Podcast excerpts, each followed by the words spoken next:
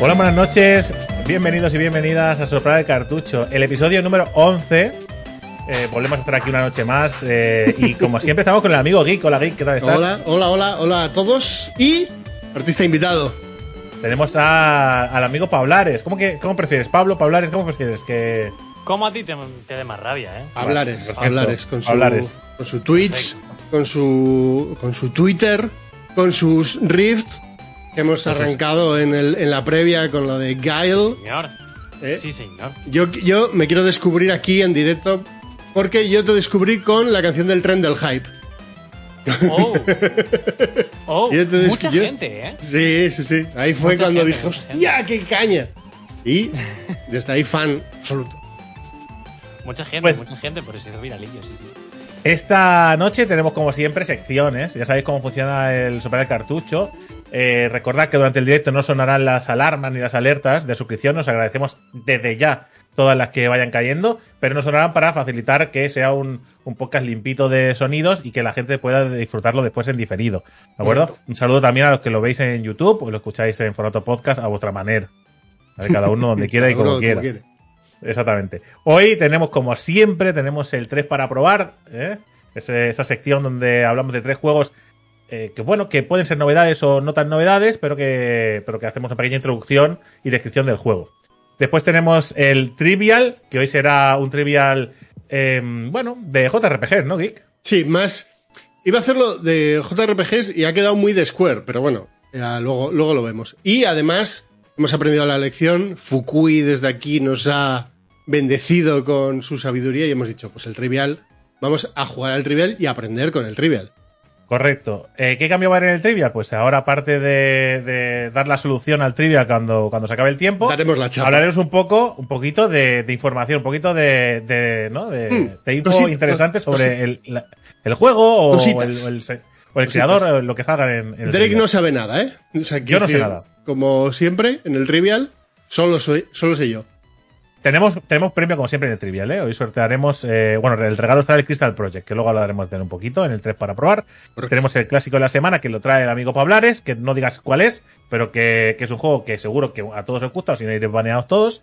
Y después eh, pasaréis por el Versus, que hoy es más polémico que nunca. O sea, ya os digo yo, es polémico a reventar. Preparad vuestro, vuestro corazón porque igual alguno se quiebra. Anécdotas viejunas, ¿vale? O no tanto en esta, esta semana. que será también de la mano de Pablares. Y después, si da tiempo, que va a dar tiempo porque Geek se ha propuesto que dé tiempo, ¿Correcto? entraremos con el tapping. Sí, sí. Esta vez eh, el clásico y la anécdota va a ser muy gracioso. Porque, claro. Es que. No, no, no, no digas luego, nada. Luego, Es- es luego llegaremos. Luego llegaremos. Luego llegamos. Sí, sí, luego no, hay, no hay llegamos. ningún tipo de prisa. Vale.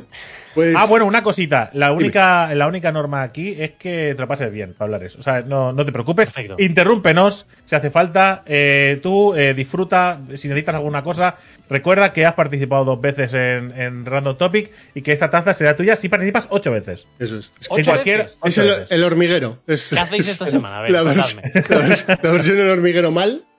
Ocho, yo creo, eh, porque dice Panic, ocho veces. Yo creo que vamos cambiando. Eh, Creo que la otra vez dijiste No, no, diez, pero bueno. No, no, eh, dije una vez ocho y ya y se queda ocho. Me gusta el Perfecto. ocho. Me Ocho. gusta. Perfecto, es un número redondito, sí, señor. Sí, señor, Vale. me gusta, me gusta. Eh, ¿Arrancamos, os parece? Arrancamos con el tres para probar, Con el 3 claro, para probar. Como no, esta semana no podía ser de otra manera. Si habéis seguido nuestros directos, vamos a hablar de Crystal Project. Juegazo. Juego, juego, juego, eh. Juego, juego curioso, juego loco. Juegazo. Explícanos aquí. ¿De Vale. qué va esto? Crystal Project, un RPG, JRPG más bien, no lineal, donde creas tu propia aventura. Es el Albion de los JRPGs, ¿vale? Nos lo venden así, su propio autor. Eh, nos dice, explora el mundo mientras buscas cristales, desbloqueas nuevas clases, aprendes nuevas habilidades y defines las estrategias que harán que logres batir a los jefes finales más duros. Y dices, bueno, vale, lo estáis viendo, es un, es un juego en pixel art que a la vez es voxel. Es, tiene ahí sus cositas de, que recuerdan a, entre comillas, Minecraft, pero es un JRPG clásico de todos los tiempos, ¿vale? Eh, sin entrar en spoilers del juego, que me parece interesante entrar a este juego sabiendo lo menos posible, eh, porque creo que la magia del propio juego es descubrir cómo y cuánto es de profundo este juego. Yo pensaba que iba a ser una cosa de cuatro horas, porque es un juego indie que ha hecho una persona a lo largo de cinco años, ¿vale? Y me esperaba algo cortito, algo pequeñito, jugué la demo y dije, wow, por 12 euros creo que cuesta, me lo compro. Eh, y pensaba que iba a durar eso, pues como mucho 5, 6, 7 horas, 8 horas. Eh, y no, es una cosa bastante bestia. Eh, existe una demo en Steam para probarlo, o sea, quien, quien le pique la curiosidad de cómo se siente el combate y el juego y demás, puede jugarlo gratuitamente en Steam a través de la demo y después ya decidir si comprarlo o no. Básicamente es un juego con un combate por turnos clásico, muy, muy, muy clásico. Habilidades eh, y clases también clásicas. Guerrero, mago blanco, negro, las típicas curas, el taunt, ¿vale? Y también tiene cosas no tan clásicas. Hay, hay clases como por ejemplo el Reaper, que es un personaje que se dedica a hacer daño a través de eh, canjear su vida, un porcentaje de vida, y luego tiene otras habilidades para recuperar vida y se puede convertir en una especie de tanque a través de absorber y golpear. Una cosa curiosa. Eh, y eh, luego el combate, las. O sea, todo lo que es el desarrollo de los personajes hay unos niveles y luego las clases tienen sus propios niveles que luego además puedes mezclar con un job y subjob, o sea, clase y subclase, para que puedas personalizarlo todo. Luego hay también habilidades pasivas que, puedes, que te deja personalizar todavía un poquito más los personajes. Y las clases, además, tú empiezas con seis clases, siete creo que eran, a la hora de arrancar el juego y puedes llegar a. Entiendo que son 23 clases, más o menos. ¿Vale? Porque cada cristal que desbloqueas te, te da una clase nueva. Una cosa un poco loca dentro del concepto de que es un juego indie. Es un juego, yo voy avisando, que no te ayuda para nada en el desarrollo del juego. Tú empiezas y no te dice a dónde tienes que ir. Sigues jugando, tampoco te dice a dónde tienes que ir. Y de repente te encuentras perdido explorando un mundo con unos mapas que no entiendes cómo funcionan. Eh, y, y es una locura. Yo llevo ahora mismo, creo que son 30 horas jugadas y es brutal. Una cosa muy la verdad es que la verdad es que es un juego muy muy curioso, muy raro, que visualmente se ve muy bonito, que jugablemente se siente muy cómodo, se ha jugado a RPG por turnos.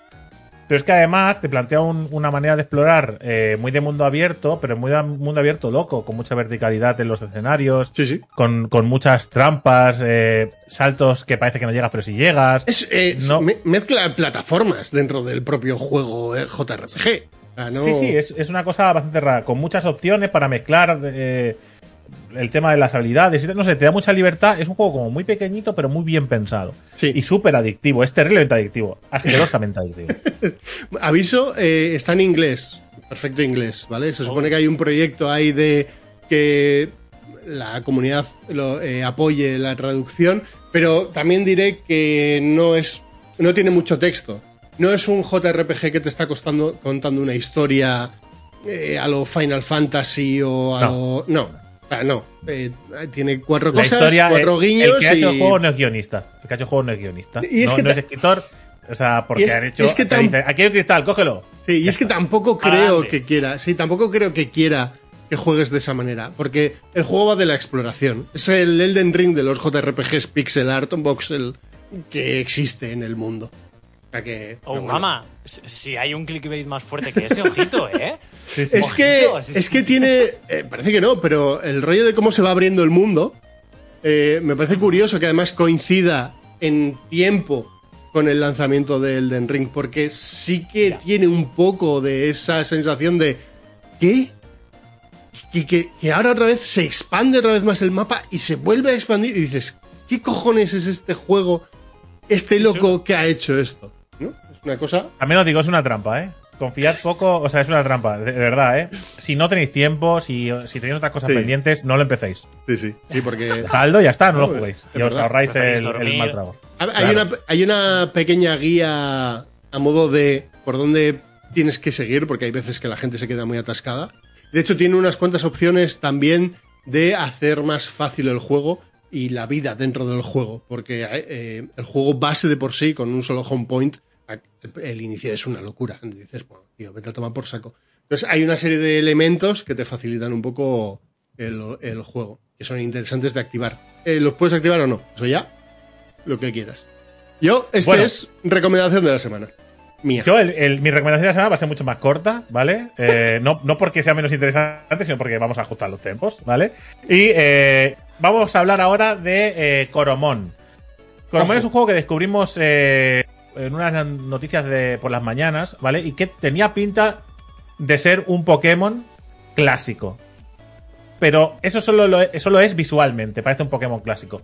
Jugablemente, y como está construido el juego, me parece que es eh, como, al menos a mí me gustaría que hicieran un Pokémon de este estilo. Evidentemente no hablamos de los gráficos, que es un pixel art muy bonito, bien diseñado, sino a nivel jugable. Creo que le hace falta esa frescura que trae Coromón. El problema de Coromón es que no es Pokémon, precisamente. Y eso hace que mucha gente pues no lo pase por alto, es una empresa pequeñita. De hecho, está hecho por eh, Tragsoft. Lo podéis jugar en Nintendo Switch, en Android, en iOS, en, para PC, en Linux, en MacOS. Está por, está por todos lados, ¿vale? Hay que decir que eh, partimos de, de un, de un, un inicio donde podemos personalizar a nuestro personaje a lo loco. O sea, para ser un pixel art, podemos poner de todo. O sea, Está es muy increíble. guapo. Digo, la creación de personajes está- es la hostia. Digo, pero si es que es mejor que algunos MMOs que he jugado, está mejor hecho. O sea, para ser un pixelar es muy bonito, la verdad, y te deja mucha libertad.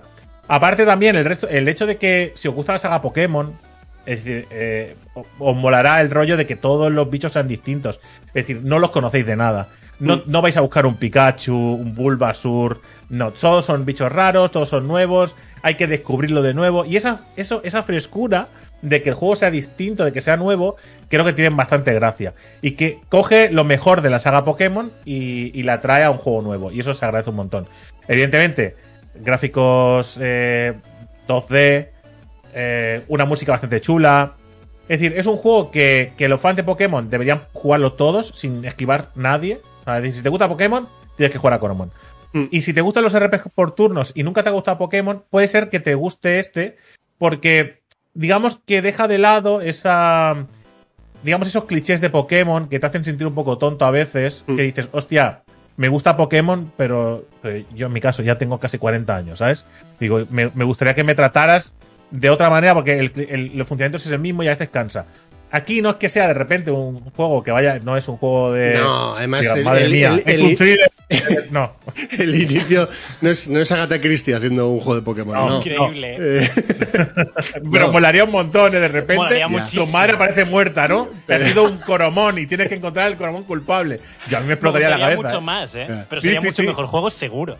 Seguro, vamos. No, a nivel es- argumental, seguro. es un poco más adulto, pero no deja de tirar de clichés en el inicio del juego. Ojo. Sí, sí, sí, sí. Después el desarrollo está guapo. Creo que, creo que es un. Es, por sí mismo es un, es un buen RPG por turnos. Que, que además es que vale. Creo que son. Creo que eran 12 euros o algo así. Es un juego muy baratito. Es un juego muy. Que es que de verdad. Por las horas que va, que va a daros el juego, está en español, por supuesto. Sí, sí, sí. Y no sé, es, es un juego muy chulo. Si os gustan los RPG por turnos, hay que probarlo. Y si os gusta Pokémon, estáis tardando. Sí, no hay más excusas. Es el Pokémon que si no te han gustado los últimos Pokémon eh, clásicos, ¿vale? Es al que tienes que jugar. Porque dices, "Ah, es que me gustaría... Por eso, por eso. Yo creo que estoy con Drake en que, en que si eres fan de la saga, este juego te va a parecer la repollísima. Sea, Claro. Pero tengo pocas dudas, además. O sea, tengo muy pocas dudas. Incluso eso, a la gente que no lo haya jugado también. Yo es que yo vengo ahora a, a mezclar lo que os ha faltado. O sea, porque Oh, si quieres un ver, estilo ver. pixel art chulo, pero dices, oye, pues Crystal Project no es la historia de tu vida, yo vengo a traeros un juego que va a ser la novela de vuestra vida. Porque Ojo, ¿eh? el, el Triangle Strategy es un juego que premia al, al paciente y al benevolente, al que se compra un juego que tiene tremendo truño de nombre. O sea, Triangle Strategy es... Probablemente te esperas un juego malísimo y es un juegardo, a mí me, me gustó un montón. Es un juego que, hombre, yo le tenía un poquito de miedo al Team Asano desde el Octopath Traveler. De historia que es muy bonita, que, que está muy bien hecho, que el arte es maravilloso, pero que luego igual se me queda un poco corta a veces, o, o me esperaba más, o peca de ritmo.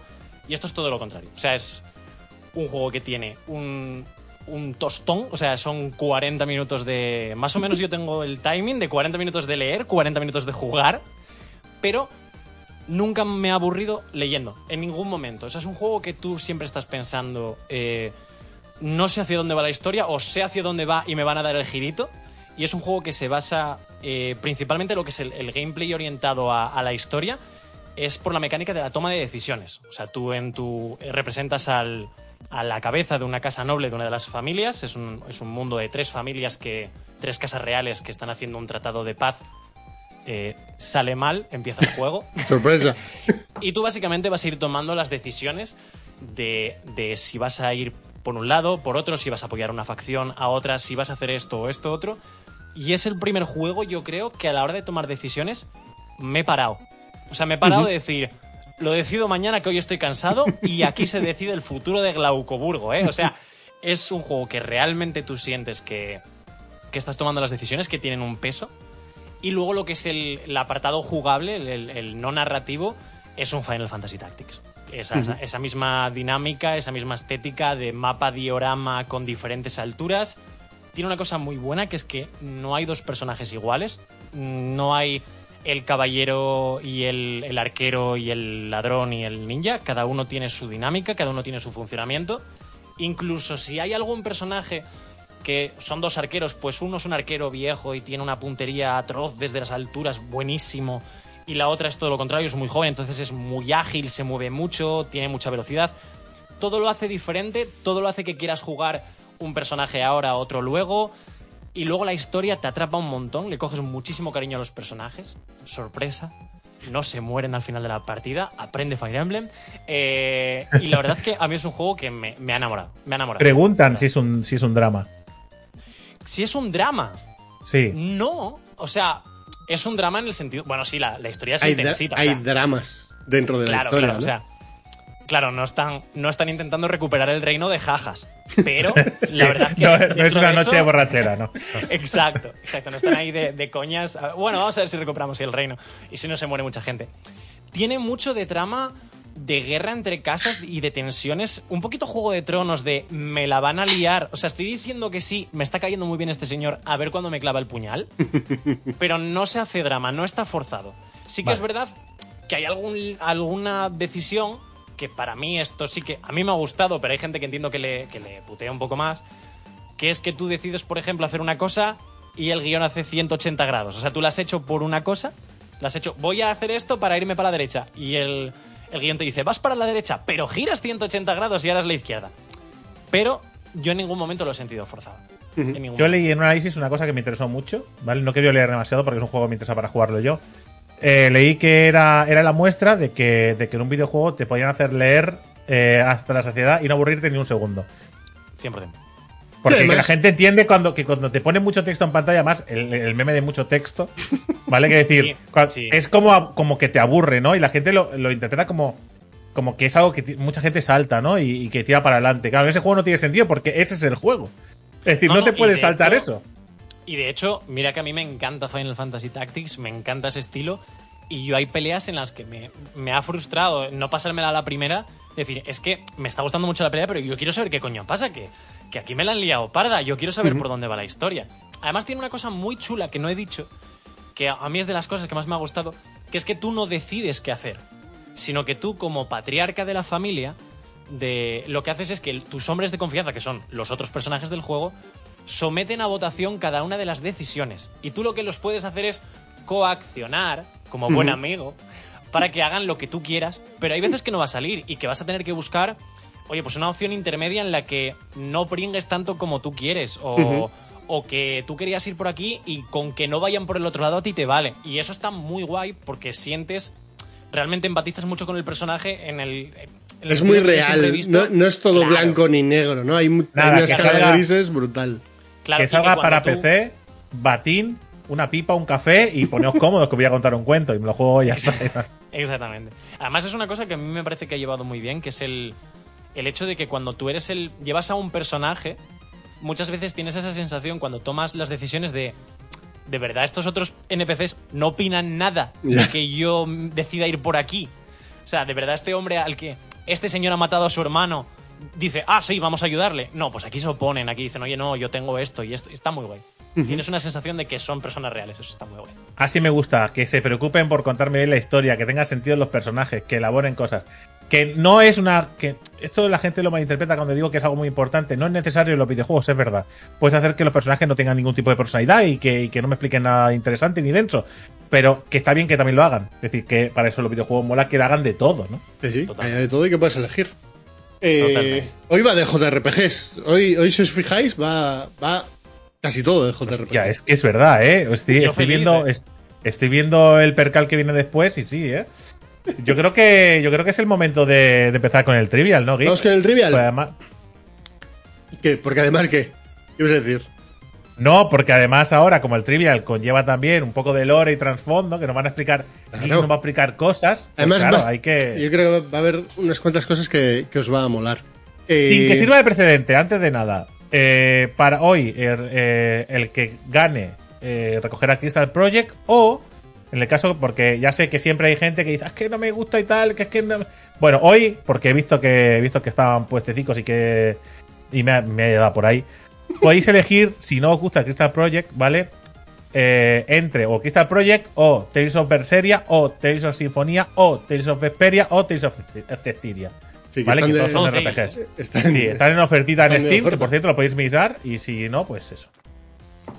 Ojo, ojo Drake, ¿eh? ¿Cómo se deja ahí? Está espléndido, ¿eh? Bueno, bueno, Menos mal que no hacemos el soplacartucho todas las semanas. no podría hacerlo. No, podría habría, no trailer, o sea, no habría trivial todas las semanas, ¿no? Claro, ¿Vale? o eso.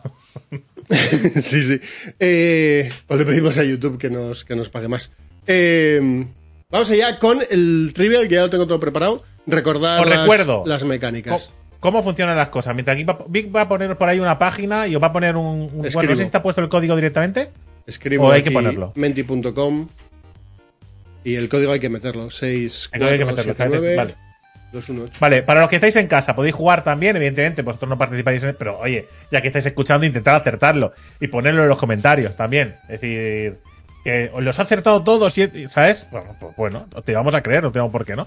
Sí, sí. Hablares, no tú puedes nada. jugar también, ¿eh? Obviamente. Jugar, ¿no? Sí, sí, sí. No, no, es que. No, ahora te ahora decir te va a explicar. Explíqueselo, explíqueselo. No estás obligado, pero lo suyo sería que, que, que jugaras. Porque en el caso de que ganes tú o gane yo, elegi- elegimos quién gana de, de la Oh. lista de participantes. Sois O sea, el tú puedes ser el ganador si consigues ganar el trivia. Así que tiene su relevancia. Ojo. Ojo, Ojito, ¿eh? Ahora, ahora me- habéis despertado mi atención, ¿eh? Te lo digo que no serías el primer invitado que gana, ¿eh? Yo, yo estaría muy sorprendido si gano. Pero siempre puedo poner en comentarios de YouTube que me la sabía. 5 de 5, ¿no? 5 de 5. Exacto. Winners. Perfecto. Recordad, ponéis un nombre que, que podamos relacionar con uno de vosotros o que os acordéis quién sois, que después vienen los problemas para localizaros. Eh, que necesitáis tener una cuenta de Steam para acceder al premio, podéis participar y no querer el premio, no pasaría nada, podéis simplemente jugar por divertiros. Y nada, que mucha suerte y disfrutad. Recordad que no solo cuenta acertar, sino la velocidad. Eso es, sí, son 5 preguntitas. Eh, lo importante es acertar y cuanto antes aciertes, más puntos te llevas. El máximo de puntos, si no me equivoco, por pregunta son 1000 puntos. Y entonces, según va pasa- va pasando el tiempo, en cuanto aciertes, ahí tienes tu puntuación. Y no rendirse porque de la misma que fallas dos seguidas, el que va primero falla dos y se pone en la cola. O sea, no rindáis nunca hasta la última pregunta. Eh, si te parece, si os parece, Drake. Pablares, arrancamos. Hay 16 Let's personitas. Así que, eh, Leo. Hoy hemos bajado un poco. Hoy no es el Elden Ring de los JRPGs. ¿Qué JRPG no lanzado anteriormente en Occidente llegará este verano de 2022 a Nintendo Switch? Legends of Life, Live Alive, Live a Life, Live a Lie. Eh, ¿Sabes lo que ha pasado, Geek? Sé cuál es y creo que es ¿Y crees que lo has leído? Lo has puesto todo, ¿Y? muy- lo has puesto todo muy parecido y cree que la ha liado. No apto para disléxicos, ¿eh? Sí, claro, Eh. es que he creído leer bien. Creído- es lo que me ha pasado. ¿O no, no? Pues la respuesta correcta es Live a Live. Es que no sé cómo, realmente no sé cómo se pronuncia. Life Alive, no, Live a Live, no sé. Sí. Eh, en lo que veis en pantalla, ¿vale? No es ninguna de las otras tres. ¿Vale? Y han acertado la mitad de las preguntas. Eh, La mitad de las personas. Eso, la, la mitad de No las le personas. degrades, tampoco Sí. hace falta. Eh, no me río de vosotros. Esta era fácil, ¿eh? Esta realmente. Ah, vale. Este era muy fácil. Este era- no, No. era muy fácil. Era- Eh, si habéis estado atentos a, la- a las conferencias me- que hemos dado en directo, a- eh, Este juego hemos hablado varias veces ya, hemos enseñado trailers, hombre. Datos. Con el nombre. Eso sí, yo me he liado, sí. sí he puesto la 2. Ah, vale, Eso vale, sí. vale. Esta sí, sí, esta sí. Porque además, eso es- lo hemos estado, hemos estado hablando de este juego unas cuantas veces. Life Alive, juego de rol hecho por Squaresoft para Super Nintendo, que se publicó en Japón en 1994 y nunca llegó a salir fuera de Japón. El director y diseñador es Takahashi Tokita, que escribió las historias de Parasite Eve y Final Fantasy IV. Y ojo, fue uno de los directores de el juego que está jugando a día de hoy Pablares, que es Chrono Trigger. Ojito. Eh, este juego es un remake en HD 2D de los que tanto le gustan a Drake, que llegará el 22 de julio eh, este año para Nintendo Switch. Es específico de Nintendo Switch. Un estilo de juego de RPG táctico por turnos, ¿vale? Donde Sí, pero cambian tiene, ciertas tiene cositas mecánicas. raras, ¿eh? Tiene Eh, cositas sí. raras porque tiene, tiene Eh, cosas de, de Octopath Traveler, ¿eh? Sí, en lugar de tener comandos como atacar, magia o ataque, eh, cada persona tiene, cada personaje tiene una variedad de habilidades especiales que tienen diferentes efectos, rangos y tiempos de carga. Es una cosa, un, un experimento raro que yo creo que hicieron en el 94 y que ha aguantado bien en el tiempo las, las mecánicas. Yo lo dije en su momento, ¿eh? Cuando eligieron este y no otros, quiero saber cuáles estaban en la lista. No por desmerecer esto, sino porque, joder, es raro, ¿eh? No es, no de los que yo elegiría como. Oye, Este mira, tengo este listado, tengo el Chrono, el Chrono Trigger aquí para hacer un, raro, un porque- remake, pero voy a elegir el Live Alive. Porque además va de varias épocas, ¿no? La época prehistórica, ciencia ficción, lejano oeste, Japón feudal. Una cosa, no sé cómo lo van a mezclar, no, no, no tengo ni idea. Yo, este es de los que voy a pasar por caja sí o sí. Además, veranito, pilla perfecto. Vale. Ay, la eh, Switch. ¿Quién va? ¿Quién va? ¿Quién va primero? Claro, tenemos que saber quién va por ahí. El amigo primero. Maki con 934 puntos. Se coloca en primera posición, seguido de Luxe, Panic, Manfer, Nexihime y Kamo- Kakimotico. No pasa nada. Y luego no nada. Ilia, perdón, y Heki. Estáis todos ahí en un puño todavía, es prontito. Eh, esto- Segunda, esto vamos con la segunda pregunta, ¿vale? Repito, son más o menos sencillas esta semana, ¿eh? ¿Qué tienen en común Final Fantasy Tactics, Final Fantasy XII y Vagrant Story? Hironobu Sakaguchi, Ivalice, que se lanzaron en PlayStation 2 o que el compositor fue Nobuo Uematsu. Ya le gustaría. Perdón. Acuéstate, geek. Esta es sen- esta Esta es muy fácil. Las dos son muy fáciles. Las dos son muy fáciles. la O respuesta sea, no, correcta. no se ha pasado nada.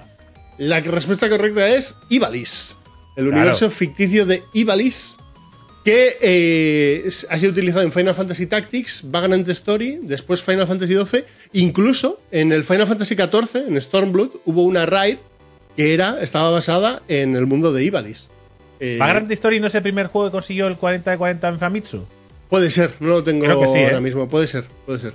Eh, fue creado por... en, en Vagrant, ¿eh? Sí, sí, sí. sí. No lo sabía. De, de hecho, eh, dice que es como una especie de anécdota, porque no entra mucho en Vagrant Story, en el lore de Ivalice, ¿vale? Y solo deja unas pequeñas pinceladitas que tú puedes entender que es el mismo mundo. Porque podrías llegar a, a pensar que. eh, Él lo cuenta como que no es algo que fuera hiperconsciente, ¿no? Y superaposta el hecho de que todo encajase, todas las piezas, pero está ahí. Como anécdota, eh, bueno, eh, fue creado por Yasumi Matsuno, que participó en los tres juegos como director y que se marchó de Square Enix en 2005, y estuvo más de, un- más de un mes negándose a ir a las oficinas de Square a trabajar, después de que parte del equipo de Final Fantasy XII se marchase de Square a trabajar a Miss Walker, de Hironobu Sakaguchi. ¡Vamos ahí! ¡Vaya! Se fue, ¿Por qué se fue? Porque se fueron con el talento. Claro, el talento se escapa de Square Enix. Hacer otro JRPG. Había Claro, que- mejor, el mejor JRPG. Eh, lidera, ojo, Panic, ojo, Maki y Luxe que han fallado. Adelanta Panic se coloca en cabeza. Sí. No, no, no, no, no, perdón. Manfer así más rápido. O. Eh, Manfer, Panic, Kaki y Heki ahora mismo van dos de dos. Así que. Ya, pero- y estáis, pero en ¿quién un, es el siguiente? estáis en un puñito. El Nemesis, ¿Quién es el, puto Drake. Venga, Joder.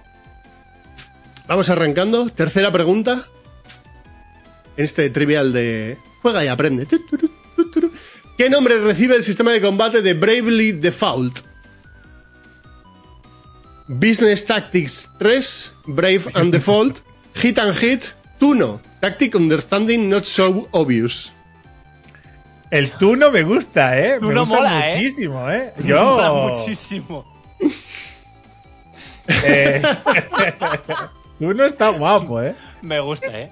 Ha habido dos Pero que, eso, que esto no va, esto no va de, de ser de ser inculto y nada, esto va de aprender todos. Correcto. Y hay muchas que tampoco sé. En este caso ha tocado un podcast en el que el trivial pues las sé, pero como otros no.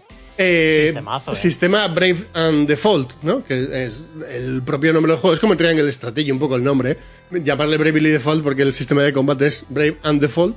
Eh, ojo, Tampoco es el mejor nombre para un, un JRPG, ¿eh? pero tampoco es. ¿eh? no creo. Asa- Eh, Asano, pa- revísatelo, ¿eh? la palabra default es un poco curiosa. El juego 2012 para Nintendo 3DS, ¿vale? Salió originalmente, la segunda parte ha salido recientemente para Switch y PC.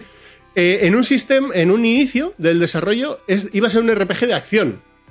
Un tipo Zelda o similar, ¿vale? Porque el estudio que se encargaba del desarrollo, Silicon Studio, había trabajado previamente en un RPG que igual algunos lo conocen para PlayStation, que es el 3D Dot Game Heroes. Que era también de voxels que montabas tu personaje, era una cosa muy rara. Que era de, pues eso, de acción, de pegar rollo Zelda. Pero después de desarrollar el prototipo y enseñárselo al amigo Asano, decidieron que encajaría mejor un sistema de combate por turnos tradicional.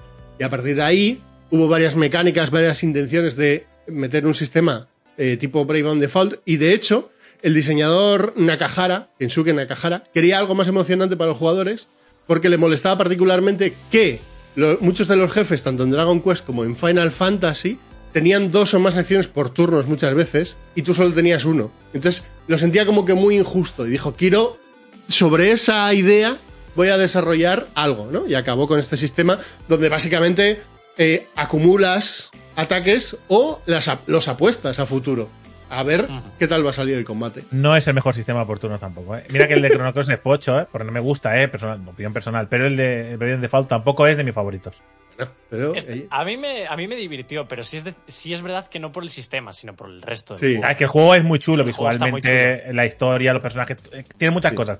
Pero el sistema de combate se me acaba haciendo un poco pesado. yo el, en, No. el, en el 1 lo disfruté mejor que el 2. El 2 mm, Sí, Sí, personalmente. Eh, es verdad que al final el sistema lo acabas utilizando en modo auto. Porque acabas. Sí. Llega en el momento de farmeo, no sirve de nada. O sea, es, es un poco. Pero bueno. Es. Sí, efectivamente. Venga, correcto. a la cabeza. A ver, a ver, a ver, ¿cómo va la cosa? Ojo, Manfer y Panic que han fallado. Uh, han sido los dos que han apostado por turno. Kakimotico y Heki, que que, lideran. Creo que sí. Seguidos de El Nemesis, Luxe, Kirasagi sin jamón, Manfer, Panic, Ilia, Pablares y Maki. Ojo, Pablares, que se ha colocado ahí, ¿eh? Pablares Hola. está ya ahí, ¿eh? Ojo. Eh, no quiero deciros nada, Kaki y Heki, ¿vale? Eh, estoy detrás vuestro, siguiendo muy de cerca. No os despistéis en un momento porque zarpazo, ¿eh? Disqueando el culete. Eh, pregunta número 4.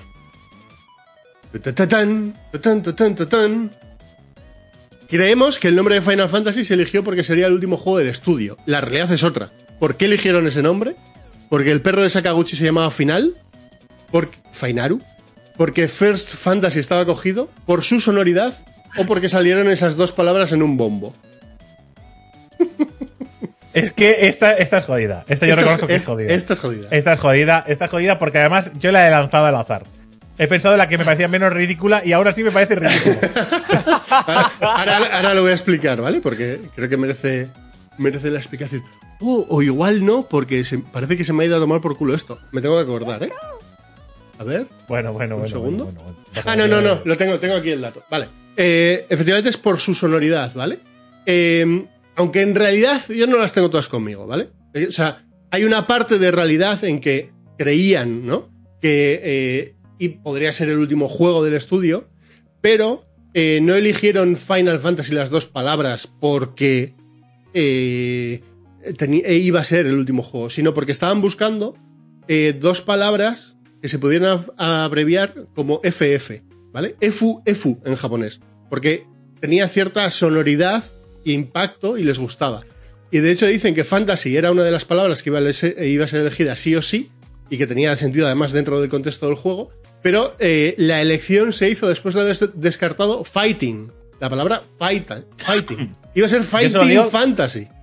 Yo solo digo que si optara a llevarme el premio estaría muy indignado con la especulación de explicación de Geek sobre por qué es el. No, no, no, no, esto es real, esto lo explica... Todo esto- mundo tongo. Esto lo explica Sakaguchi en 2016. Digo que no me termino de creer que la versión oficial no sea la de que era, iba a ser el último juego, porque años atrás dijo, lo- dijo que, iba, que era porque iba a ser el último juego. ¿Vale? Ha dado dos explicaciones, que, pero como no es una de las cuatro la de que iba a ser el último juego, no hay tongo posible. Yo he ¿Vale? puesto lo de la sonoridad precisamente porque sí que sabía que, que había una declaración de él diciendo que era porque era la última esperanza de la compañía, pero siempre me he rayado de por qué entonces no se llama Last Hope.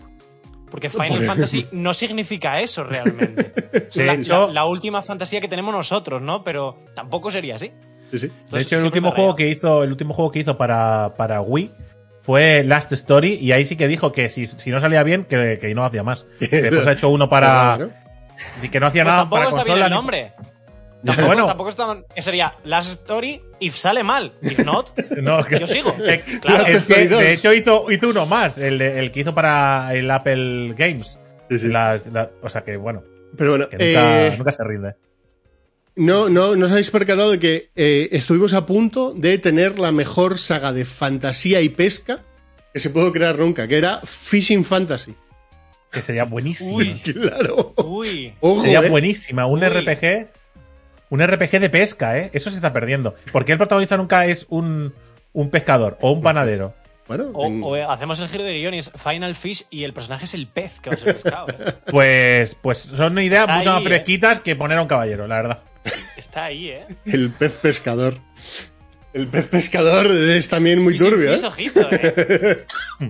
Ok, ojo, Me he hundido, me he hundido en el pozo. que los tres primeros han, han fallado y Kaki mantiene el liderazgo, pero le sigue Manfer, que ha sido el más rápido, seguido de Luxe y Heki. Estáis ahí.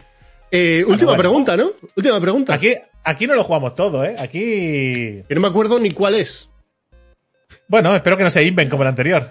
No, es, es, muy... Adelanto, es bastante fácil, ¿vale? Os lo vais a jugar en la velocidad. Vamos, vamos con ello. Pregunta número 5. ¿Cómo se llama el juego del creador de la saga Suicoden que llegará en 2023? Eiyuden Chronicle 1000 Heroes, Eiyuden Rising Heroes, Eiyuden Life 10 Heroes, Eiyuden Chronicle 100 Heroes. Eres, eres un asqueroso. Sí, porque, has has a fallado por ir rápido. No, no he fallado, no he fallado. No he fallado, pero porque esta vez he, sab- he sabido lo que buscaba. Esta vez ya sabía que juego. Yo he tardado, ¿eh? También. ¿Ves Es que- lo que ha hecho la gente? ¿Ves lo que ha hecho Yo la gente? también. Ha visto Eluden Chronicles y ha saltado como una rata a pegarle. Y claro, Darle pues, a 1000 Heroes, ¿eh? Pues no, ¿Cómo? no son Es que- mil, son 100. claro.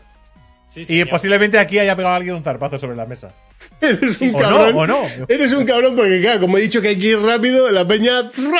La ha pasado Claro, de leer. claro, o sea, has hecho, has hecho la mise en place perfecta, lo has preparado todo para, para hacer el, el tongo al final, ¿eh? Preguntas fáciles, pero soy un cabrón. Es lo que hay. Pero a ver, es, Ah, vale, el, vale. es el podcast 11. ¿En serio aún no habéis pillado cómo funciona aquí? O sea, vale. Es que no, no puede ser. Eh, Yoshitaka Murayama, ¿vale? Eiyuden Chronicle 100 Heroes, juego anunciado en 2020, campaña Kickstarter que eh, buscaba llegar a 500 mil dólares y lo hizo en tres horas.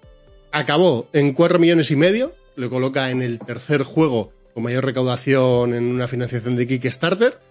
Eh, detrás de Shenmue 3 y Bloodstained, que me ha sorprendido lo de Bloodstained, la hostia, pues no tenía ni idea. Joder, pobre, Mojón pobre de juego. juego. Mira que pintaba bien, pero. Mojón de juego. Tendrá una precuela que es Mojón. Eh, tendrá una precuela que es Eiyuden Chronicle Rising, que llega dentro de nada, el 10 de mayo.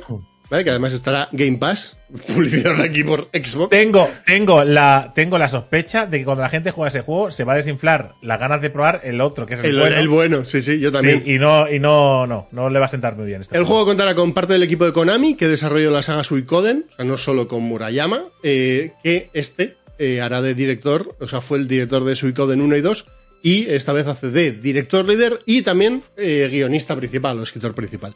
O sea que se puede prever una historia bastante interesante, porque los Suikoden otra cosa no, pero a nivel de drama también tiene lo suyo. Así que, ¿vemos quién ha ganado el trivial? Venga, va. Porque aquí, fallando a 7, Bueno, igual alguno ha mentido, ¿eh? Puede ser. Ojo, Ilia y Ne- Ojo. y. Ilia, ganadora del Trivial, reventando el marcador y pasando de la sexta o quinta posición para arriba. ¡Hey! Pues, eh, que queda segundo, nada mal, tampoco. Muy bien, Ilia. Vencedora, Soriana. Ilia. ¿Tienes claro, Ilia, ¿tienes claro qué juego quieres? ¿Sabes si vas a pillar el Crystal o alguno de los, de los Tales? Yo apostaría por el si- cristal. No, por, si lo sabes ya, ¿eh? Si no, no hace falta que lo digas ahora, ¿eh? Luego me envías un mensaje privado por Discord y ya me dices. Sí, Así que, piensa- ganadora eres. Piensa que, que gana ella es como si ganara Sama, que, que es su. Claro, claro. que es- también puede, puede- puede Igual ser elige él el que- Sama, ¿no? Claro, Sama, puede ser. Vale, pues hasta aquí el trivial de hoy. Oye, buen trivial, me ha gustado. Me ha gustado mucho el ¿Qué trivial. qué os ha parecido la parte didáctica? Está muy chulo. Porque Me gusta, Muy bien, me gusta ¿eh? mucho. Muy me bien. gusta muchísimo. Yo Dicho esto, dicho esto, ahora toca, ¿vale?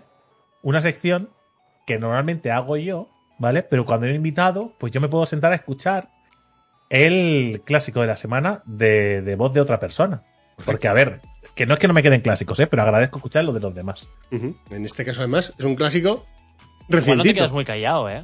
A ver, dime, dime. Nah, ¿Cuál es el igual. clásico de la semana, Pablares, compañero? A ver, yo en mi vida, claro, es que el clásico yo he pensado en la infancia. Sí, claro, sí. claro, es, es lo suyo. En tu Pensaba cuando juventud. eras niño.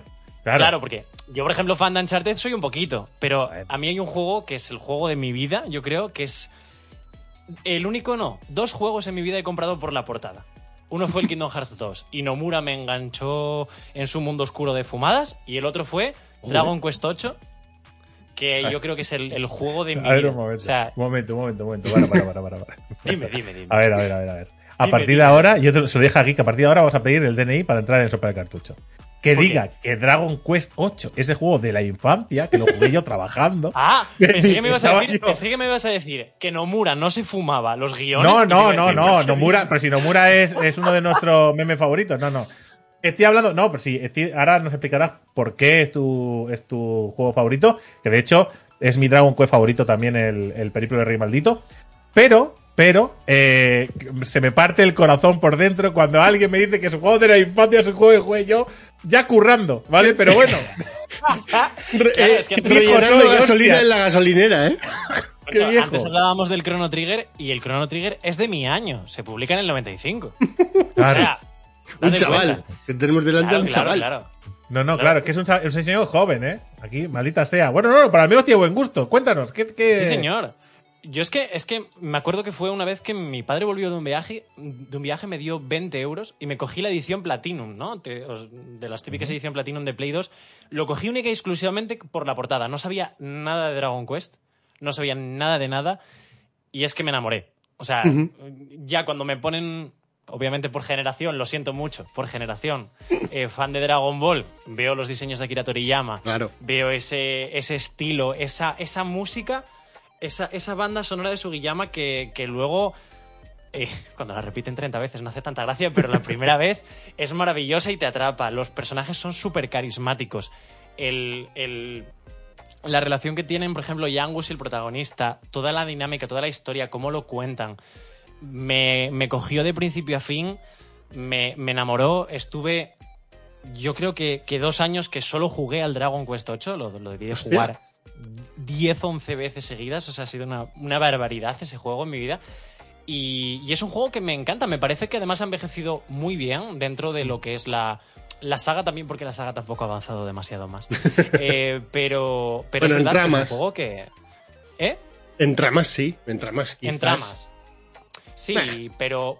Ya. Pero bueno, por ejemplo, igual que hablábamos antes de que sí que se pueden hacer personajes con profundidad y que se pueden hacer personajes con una historia y que te cuenten cosas sin contártelas realmente, sino que las vayas desgranando, también se pueden hacer historias, yo creo, más planas, pero con personajes tan carismáticos que te cojan de principio a fin y que te apetezca seguir la historia de esos personajes.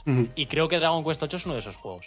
El sistema de batalla está muy bien, un clasiquito por turnos, con diferentes habilidades para levear. Eh, la verdad que es un juego que a mí personalmente me incita mucho al, al volver a jugarlo para ver qué, hago si cojo, en vez de espadas y valor, pues cojo las lanzas y el valor y no sé qué, y voy jugando una y otra vez.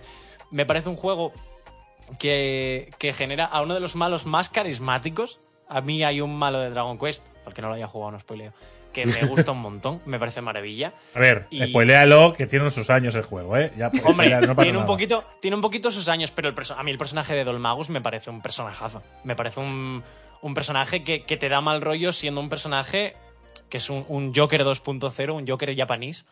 eh, un Joker en manga. Pero, pero es verdad que es un juegazo. Sí, ya, El yo Jokeru. me lo vol- es que me está apeteciendo. Es que lo estoy diciendo y me está volviendo a apetecer jugarlo, macho. Realmente creo, creo que es el, creo que es el, el primer, el primer Dragon Quest donde, no en los manuales y demás, que siempre, y en las portadas, que es una locura, pero es el- creo que es el primero, o al menos así lo recuerdo yo, que realmente es donde, donde brilla Toriyama. Donde realmente se agradece la mano de- del dibujante, porque los otros, bueno, sí y no. Que decir, al final es lo que Ya. es, ¿no?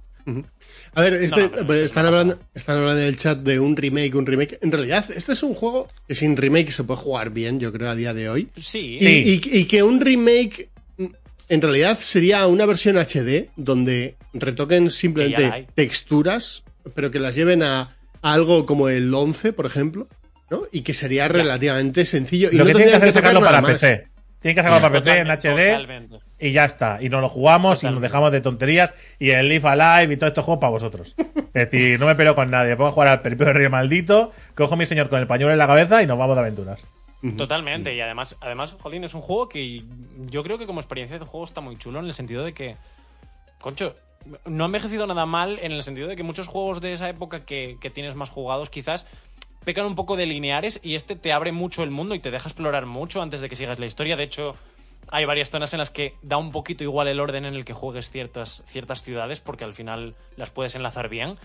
Y, y me parece que ha envejecido muy bien. De hecho, yo cuando jugué al, al remaster este que hicieron para 3DS, quizás también por la memoria, ¿no? Que cuando algo es viejo, como que lo recuerdas en la memoria como hace 10 o 15 años que lo has jugado, lo recuerdas con mejores gráficos y, y lo que sea, pero no he notado tampoco un cambio drástico, ¿eh? Me parece que la experiencia original es perfectamente jugable. Además, en tu caso, claro, eso sería haberlo jugado con dos años, entonces tampoco te acordarías mucho. Correcto. Y claro. Correcto. Recuerda, No. recuerda que esa puya es hacia ti, no hacia mí. es autoinfligida. Eh, no pasa nada. eh. Yo la asumo. Yo mis 40 los asumo bien. No, no, pero que, que, que- que eso siempre se dice, ¿no? Que hay que llegar. Es decir, de momento nosotros. Desde luego. nunca desde se luego. sabe, ¿no? De Desde momento. luego, no, no, por supuesto. la- Por supuesto. Tengo, tengo, tengo, tengo ahí eso, el, el- la cosa de que creo que va a llegar él bastante mejor a los 40 que como hemos llegado tú y yo. Bueno, oye, ¿eh? eh, quiero decir, de la, ca- de la cabeza no estamos. Bueno, igual, es igual, sí, va llegando. De la cabeza. Eh, que iba a decir, iba a decir que es cierto que, que posiblemente, bueno, no sé si para mucha gente y tal, pero sí que Fan de Dragon Quest, eh, eh, si no es el favorito, es de los favoritos, el primero el Rey Maldito. Aunque yo siempre recomiendo que se juegue el último, pero porque el último al final lo que hace es, es resumir de alguna manera y unificar todas las cosas que hace la saga, todos los, los clichés, el, el humor, el combate, eh, los enemigos. Es como un resumen, ¿vale? Es como un. ¡Ey! A esto en honor a la saga, ¿vale? Y creo que creo que es, es muy agradecido jugar el último. Pero, una vez has jugado el último, después ya puedes empezar, por ejemplo, por el Periplo del Rey Maldito, y creo que creo que es el que. Si te gusta el, el nuevo, te gustará este más si cabe. Mucho más. De hecho, de hecho, la historia me parece mucho más chula. Si es verdad que el nuevo, yo creo que hace una cosa muy bien, que es darle un lavadito de cara al sistema de habilidades de Dragon Quest. O sea, el, el nuevo para mí lo deja bastante chulo. O, o- o esa es la lectura que yo me lleve del juego. Pero entre los dos, me quedo mil veces con el 8. O sea, Sí, me sí, parece sí. que tiene muchísimo más carisma. Que Es que los personajes, la historia, todo tiene mucho más, más enganche. Se nota, se nota por qué está hecho el último. Es que Pero, el, el, claro. pro- el prota del último nos da un poco de tirria.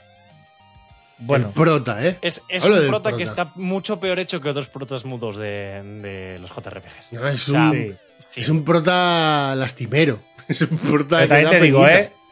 Hay un momento, hay un momento, hay un, hay un, un momento en el juego, en el último, cuando crees que se ha acabado y realmente no se ha acabado, que es brutal, ¿eh? Que dices, ojo, Muy bueno. Muy eso bueno, es, eso es increíble, eso es muy. muy Es bueno. decir, que no por, no por no ser mejor que el 8, a mi forma de ver, eh, es de los malos, ¿eh? Ni muchísimo menos. Para nada. De hecho, a mí, eh, mm, una cosa muy buena que le doy al, al 11 es que el, cuando crees que se ha acabado y no se ha acabado, siempre me suele parecer difícil de dejarlo bien. Y lo cierra perfecto, ¿eh? A mí me gusta mucho cómo lo cierra. De hecho, me pasa también en el 8. El, el postgame del 8, es, para mi gusto, es un, es un lujazo. O sea, yo me acuerdo Sí. de pequeño de emocionarme, de, de- de verlo y decir, ¡oh! ¿Dónde está este que le voy, que le voy a chuchar? Muchas ganas de muchas ganas de ver lo que hacen con la saga, eh, que en breve deberíamos saber algo sobre el nuevo juego numerado. Tanto el 12 Y- como la versión 2D HD. Claro, en la versión 2 de HD, eso, es- eso no, o sea, no os preocupéis, el día 1 está aquí. Es decir, Correcto. Me- o sea, no necesito que no necesito que Square Enix nos envíe a Cake, que también le agradecemos a Square Enix desde aquí un abrazo muy fuerte, pero que si no la compramos, ¿eh? no hay ningún problema, ¿sabes? Eh, pero no, quiero, míos, saber, eh. quiero saber el cambio, ¿eh? quiero saber el cambio que le hacen al juego porque ya dijeron que iban a haber cambios y quiero saber hasta dónde llegan y qué se dejan por el camino. Vamos a ver. Ok.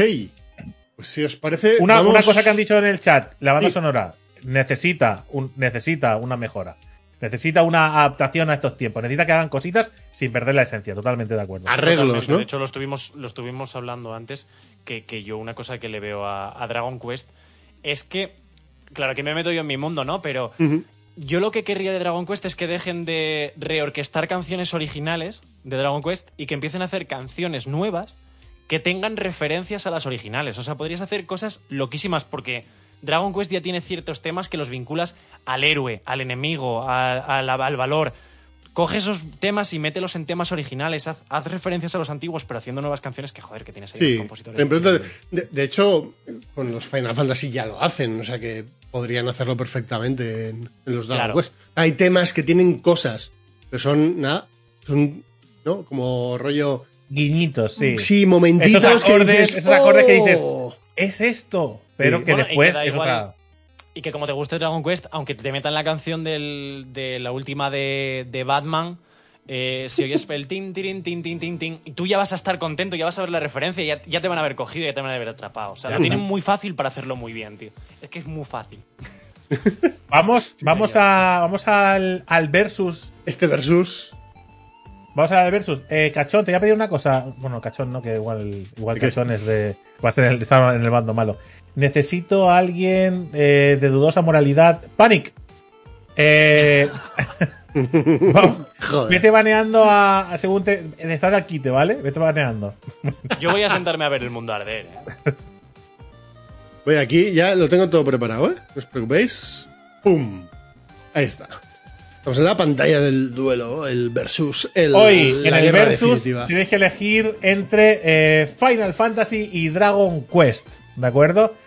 Eh, tienes que elegir entre, la, el eh, entre lo que la gente cree que es el mejor, la mejor saga porque es la que conoce, porque es la que le han vendido, porque es la que le han dicho que es la mejor, o la que es la mejor saga porque se lo ha ganado, la que es Dogma en Japón, la que está en cualquier esquina, la que merece el trono, más allá de tonterías. Es decir, eh, yo voy a entrar con mi cuenta a votar, ¿eh? O sea, no... la- Yo voy a entrar con mi cuenta a votar totalmente ahora mismo. ¿Dónde está? Aquí, F5. Que me salga la poll. Por aquí. Está. Yo tengo que votar con el corazón, ¿eh? Pero ah, para mí, para mí es, es, es clara, pero por emoción, ¿eh? a ver, ¿Sois, yo- unos Dragon Questers Yo soy ver, un yo- Dragon Quester, pero que vais a palmar. Me han gustado Sí, sí, mucho, sí, sí, muchos sí. Final Fantasy, pero el Dragon Quest 8 es el Dragon Quest 8. O sea, no puedo decirle que no. A ver, que, que da igual, que, que yo sé que yo sé que en, que en este chat vamos a plasmar eh, los fans de Dragon Quest sin ningún tipo de problema. Yo lo acepto. Pero que ya os digo que, que ser fan de Dragon Quest es, eh, ser un flipado.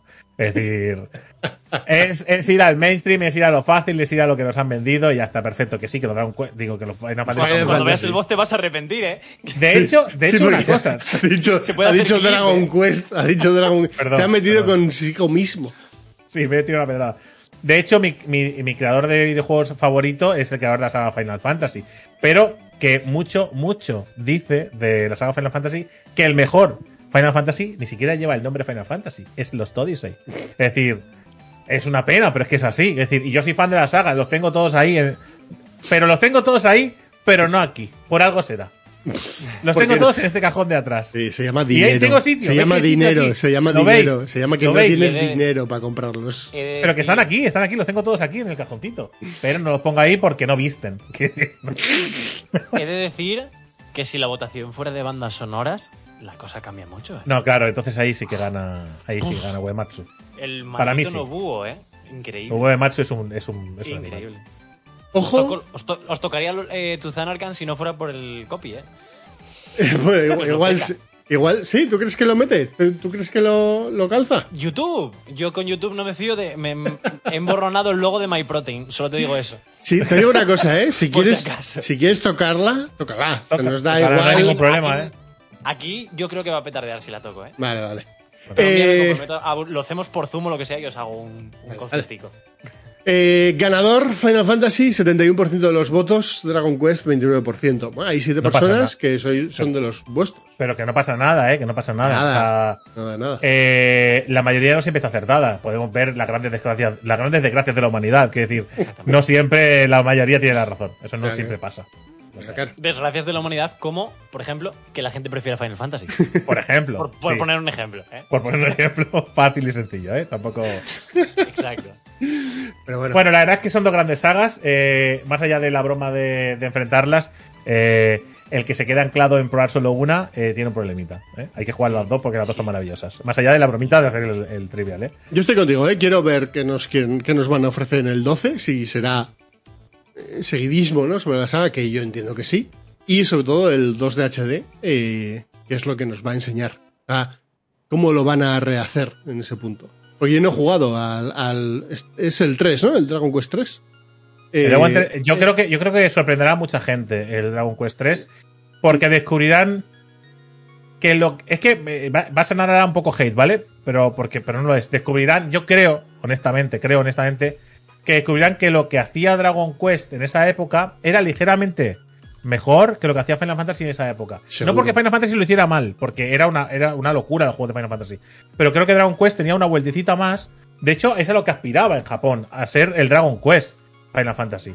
¿Vale? Entonces, eh, sí que es verdad que funcionó muy bien fuera de Japón y dentro de Japón también, pero eh, digamos que creo que supo vender mejor el producto fuera de Japón y se ha ganado una fama a nivel mundial merecida, porque, joder, Final Fantasy 6, 7, 9 y 10 son brutales. Me salto el 8 porque no es que esté mal, pero bueno, Mm. déjala ahí. Pero es verdad que Final Fantasy está el 7, eh, no se conocía fuera de Japón. No, pero. Y pero Dragon. Quest, gracias hecho, a Toriyama en aquella época, sí, y, y Dragon Quest, el- por el hecho de tener a Toriyama, sí que de alguna manera había llegado a algo más. Porque, porque Dragon Ball y Toriyama eran ya, no, no voy a decir mainstream, pero dentro de lo- los frikis de la época, eh, estaba ahí. Entonces, entiendo, entiendo que sí. De todas maneras, sí, sí, Drake ha saltado del 11, de Final Fantasy 11, aposta, y... No quieres saltar al 11, que el 11 es el MMO y no tiene ningún tipo de sentido que lo metan en Me esto. parece fatal.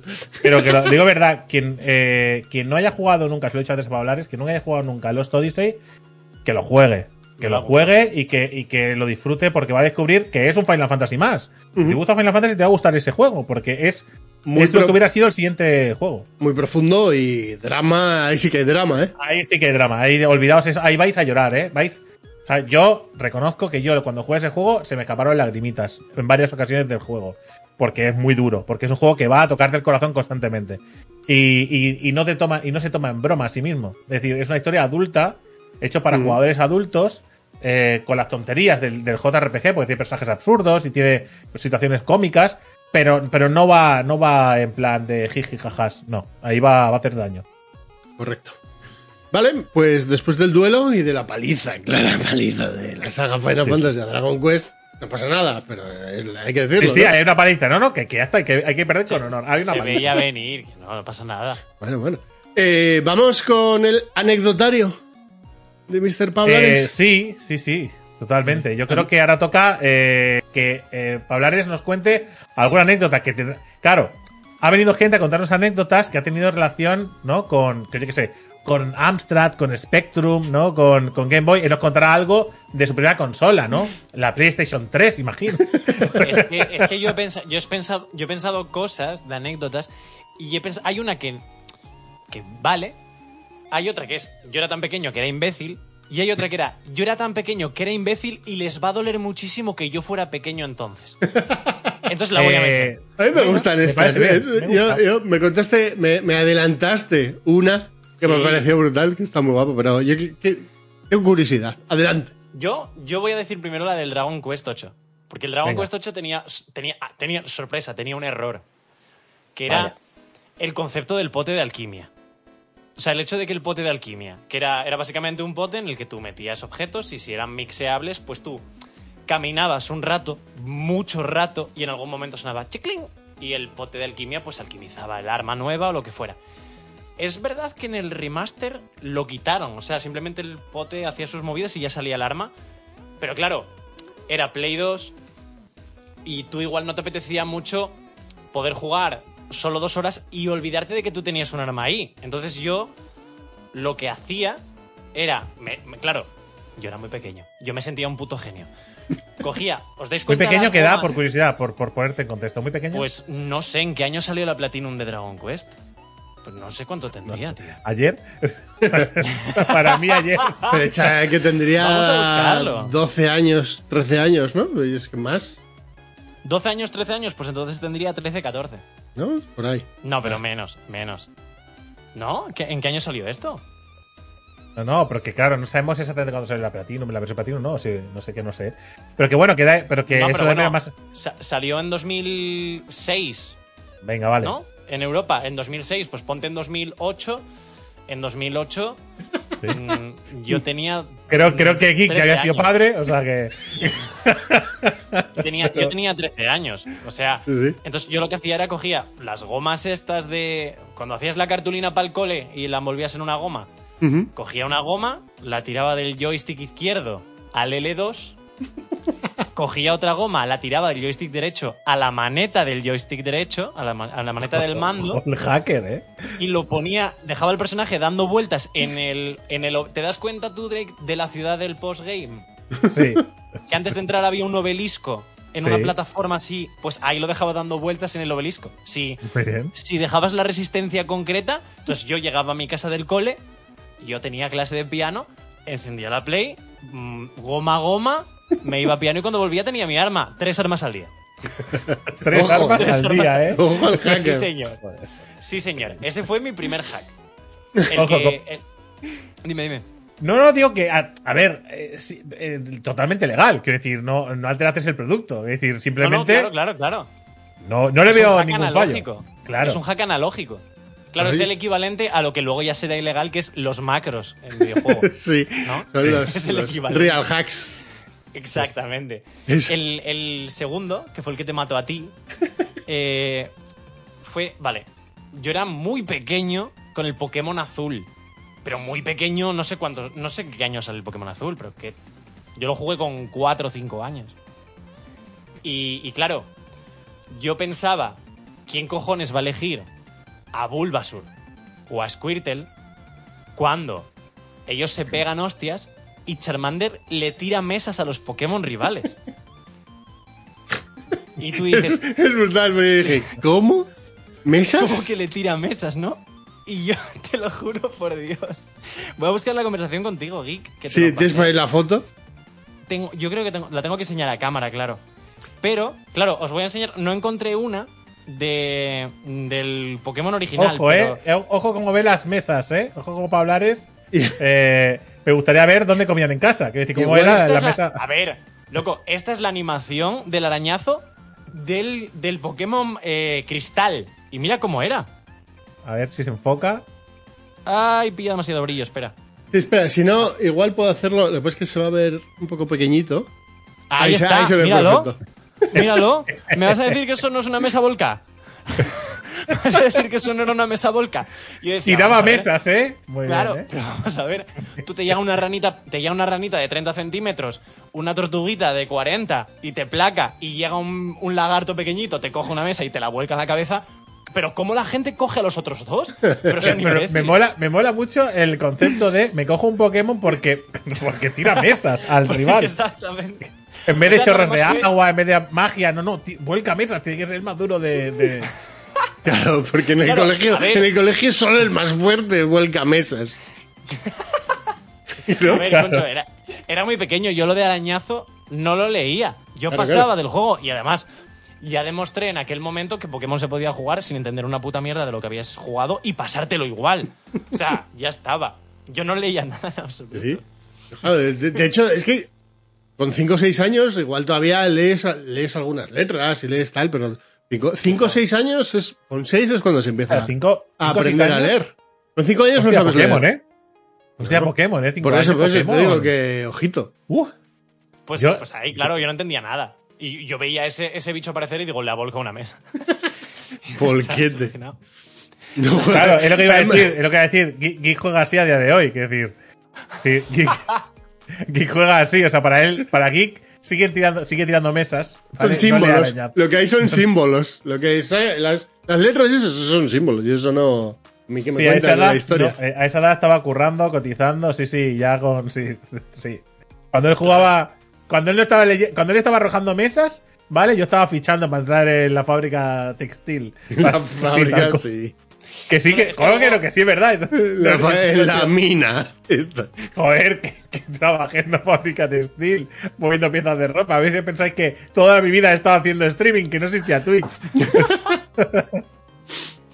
Ay, Dios. Claro, es que yo luego jugué al, al cristal, al Pokémon Cristal. Y claro, con el cristal ya leía los juegos bien. Y, y- y vi el- la animación de arañazo, que era prácticamente igual, simplemente estaba un poco reworkeada. Y, y me acuerdo de jugarlo y decir, soy gilipollas. soy gilipollas. ¿Te imaginas que lo que digo es, ¿dónde están las mesas? Pero no, no, me di cuenta de que era imbécil.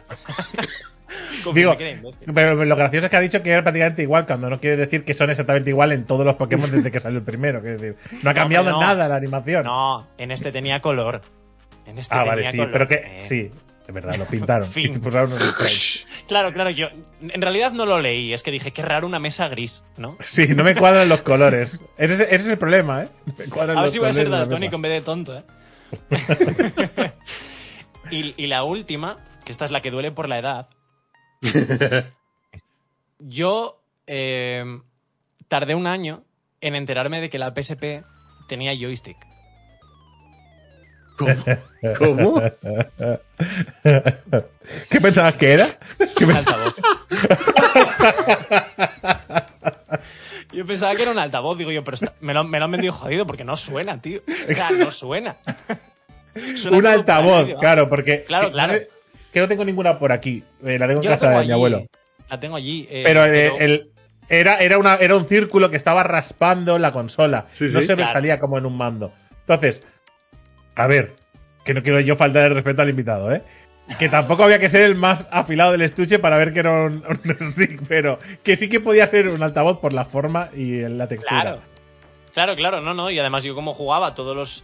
O sea, como todos los juegos los jugaba con la cruceta porque todas las portátiles que había jugado, o sea, todas las consolas de mano eran todas con cruceta. Entonces yo tiré directamente la cruceta. Y claro, veo eso y además... Es verdad claro, que tiene, tiene esa textura y esa. Tiene la, sí, tiene esa formita como de altavoz. Claro. O sea, o claro, sea, y además a mí al lado, ¿ves, ves el logo del, del wireless? ¿Qué cojones sí. sabía yo no que era el wireless? Yo pensaba que era el sonido Era de un altavoz. Claro que señalaban ahí. Juga- Parece que le haya diseñado Geek haciendo un, un trivial, ¿eh? A ir a pillar, ¿eh? Exacto.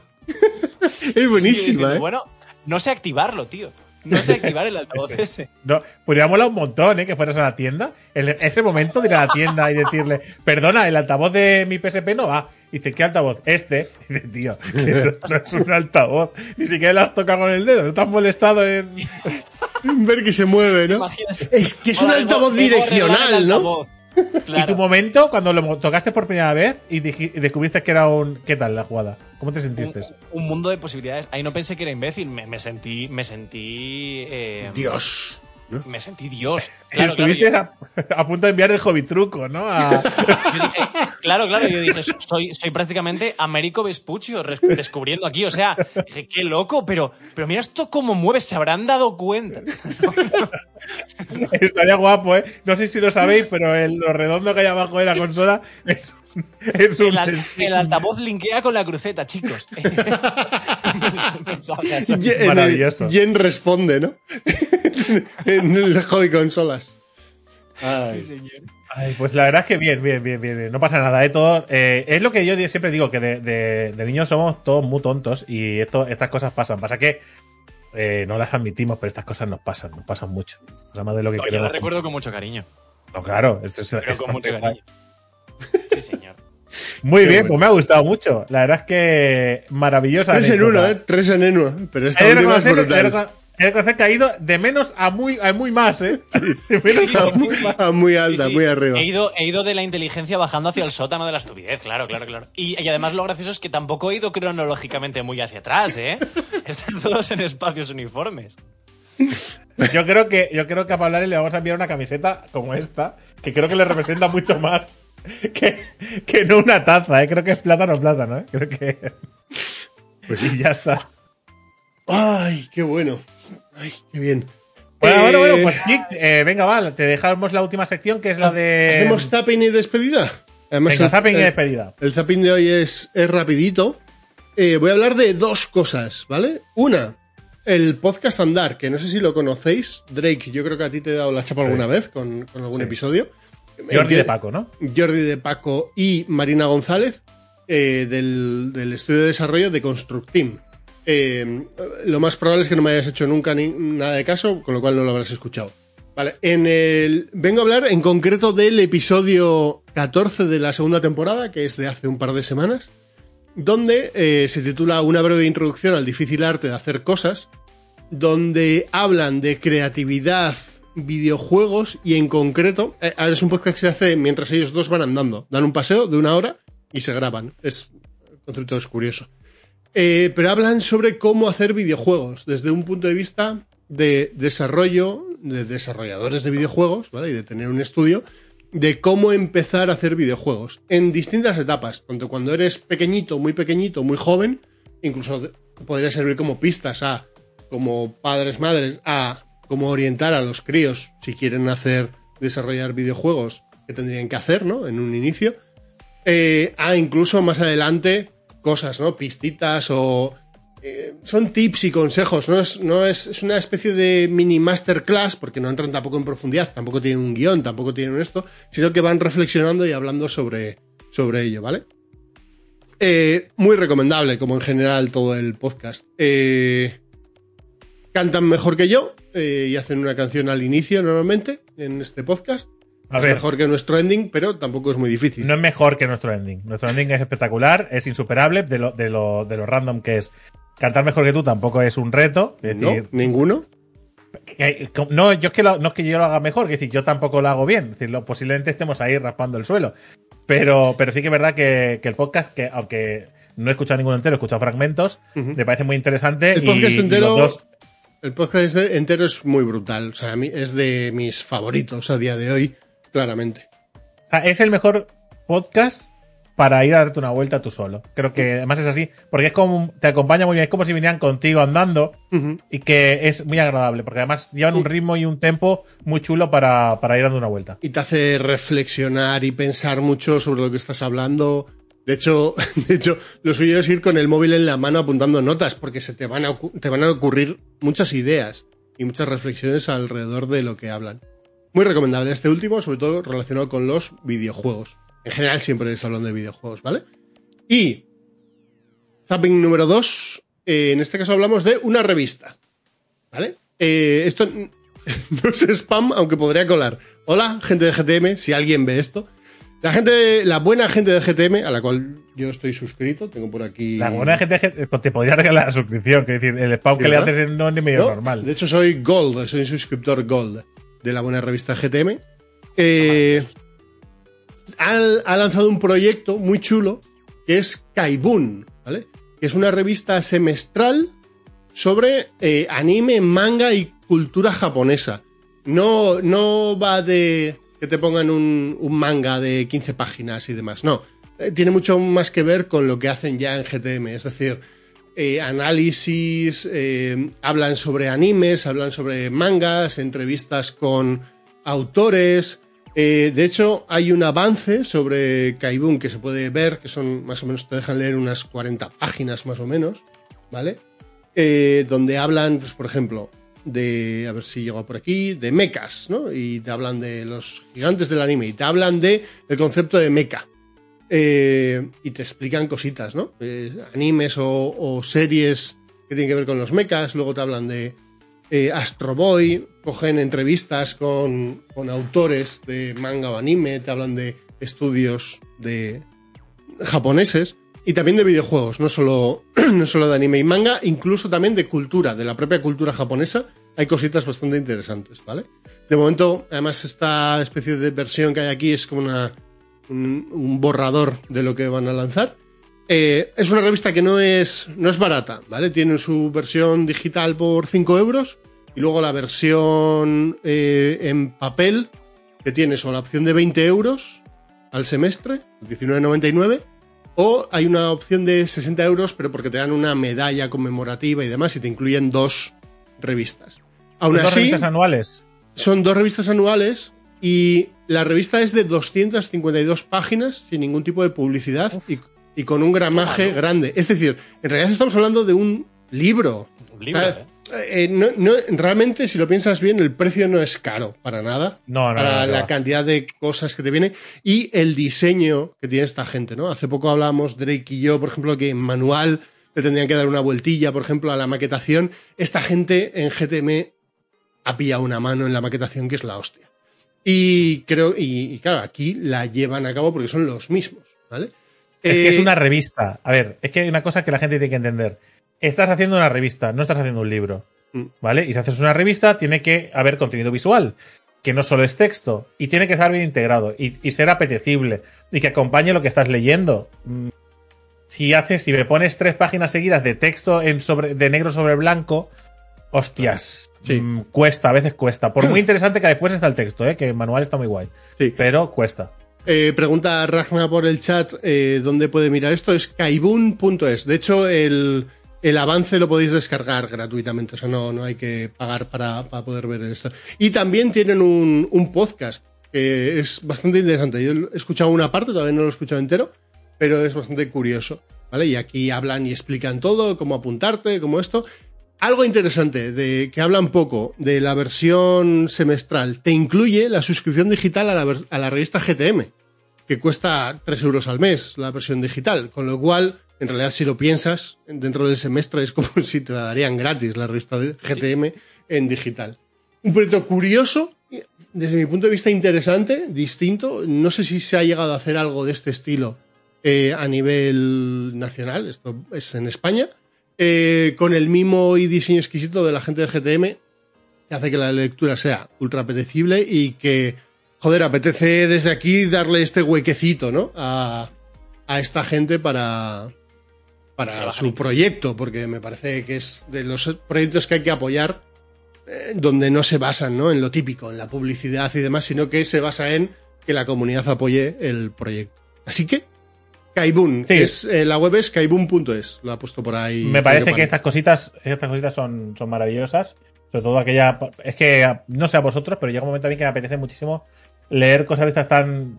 como muy particulares que no Mm. están en, la, en las revistas generales. Tú vas a una librería y difícilmente encontrarás. Que sí, que sí, de hecho la GTM la puedes encontrar en librerías y En tal. algunas especializadas. sí. Pero, pero es complicado. Es decir, y, este, y estas concretamente, pues igual llegan dos, desaparecen. Al final, lo mejor es pillarlas digitalmente, que te ya sea la versión digital o, o física, apuntarte a la web y que te llegue, porque además es un trabajo muy, muy, muy exagerado para el precio. Es decir, cuando alguien piense 20 euros, joder, 20 euros, pero es que cuando veas la calidad del contenido, la cantidad del contenido y- plantees durante un minuto, un minuto de tu tiempo, el trabajo que han tenido que meter para hacer Sí. eso, dirás, bueno, que los 20 no- euros. Y que no es el típico papel fino de una revista. Es que es papel de. pa- papel de buen gramaje. Papel, ¿eh? papel, ¿eh? Papel, Papel, papel. papel de. Gramaje gordo. sí, sí, del que mola.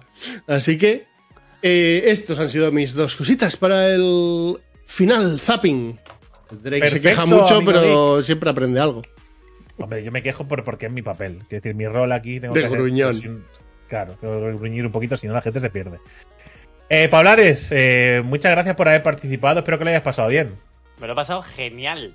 O sea, la verdad que se, hemos hecho casi una hora y media, ¿no? Sí, sí, Sí, vamos a sí, llegar. No vamos a llegar, pero volado. casi. Pero volado, volado. Divertido. Yo me lo he pasado genial. Pues la verdad que ha sido un placer tenerte por aquí. Creo que todo el mundo ha disfrutado muchísimo de ti, de tu, de tu charla, de tu ingenio. Y esperamos tenerte por aquí para más cositas. Y seguro que se nos ocurrirá alguna cosita donde poder participar contigo. Seguro. vamos, Tengo yo por aquí en mente hacer una charla con un par de personas sobre creación de contenido. Estaba esta mañana mientras estaba fregando, Estaba, estaba pensando, creación de contenido, Pablares, Piasir, Barbas, ¿alguno más? Queremos el ending versión Pablares. Bueno, eso ya es cosa suya. Eso ya... Escucha el ending y si él se atreve a hacer una versión de esto. No sé si he escuchado alguna vez el ending. Sí, sí, pues creación de contenido y lo que queráis. O sea, creación de contenido y otros cinco más. Me faltan para llegar a los Claro, ocho, claro, para llegar a los. 8. ¿Eh? Claro. Bueno, pues lo dicho, que nos despedimos aquí. Espero que hayáis disfrutado todos desde casa o desde el directo. Gente, hasta el siguiente Super Cartucho o lo que se nos ocurra. Correcto. Así que, ¡chao! Chao.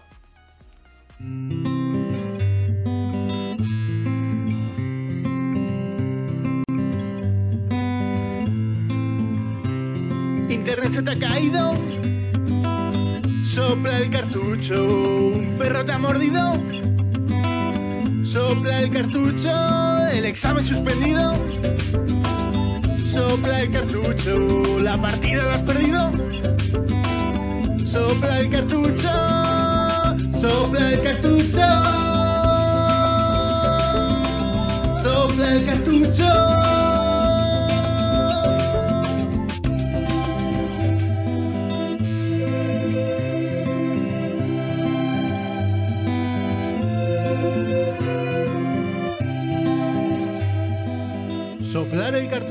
Un podcast de videojuegos de Random Topic Games.